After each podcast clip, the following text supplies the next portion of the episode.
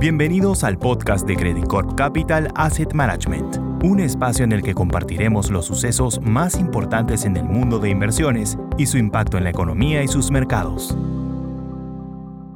Hola a todos, mi nombre es Armando Artoni, vicepresidente de deuda privada en Credit Corp Capital y responsable de la originación de nuevos negocios para el fondo de deuda privada.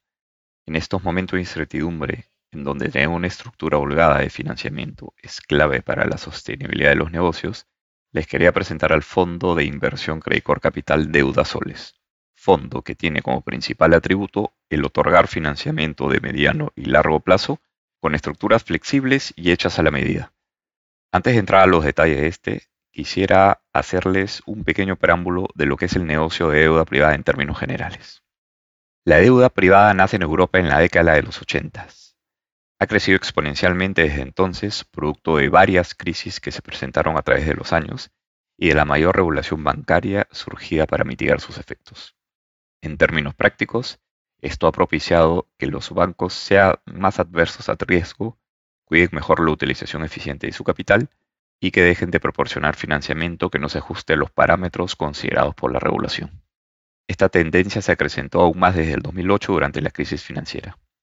Esta situación aceleró aún más la creación de fuentes alternativas de financiamiento que apuntaban a otorgar créditos a empresas que se habían visto afectadas por la coyuntura del momento y que por sus características no tenían acceso a crédito estructural. Es así que se terminó de consolidar el mundo de la deuda privada, que hoy por hoy tiene a través de todos sus gestores activos bajo gestión o AUMs a más de un trillón de dólares a nivel mundial, los mismos que han venido creciendo durante los últimos 12 años a un ritmo de 13% por año. Regresando a los detalles de nuestro fondo de deuda privada, les cuento que el mismo tiene el mandato de ser una fuente alternativa de financiamiento para las empresas grandes y medianas, y tiene como principal atributo la posibilidad de generar estructuras de financiamiento flexibles y hechas a la medida de lo que el potencial deudor podría necesitar.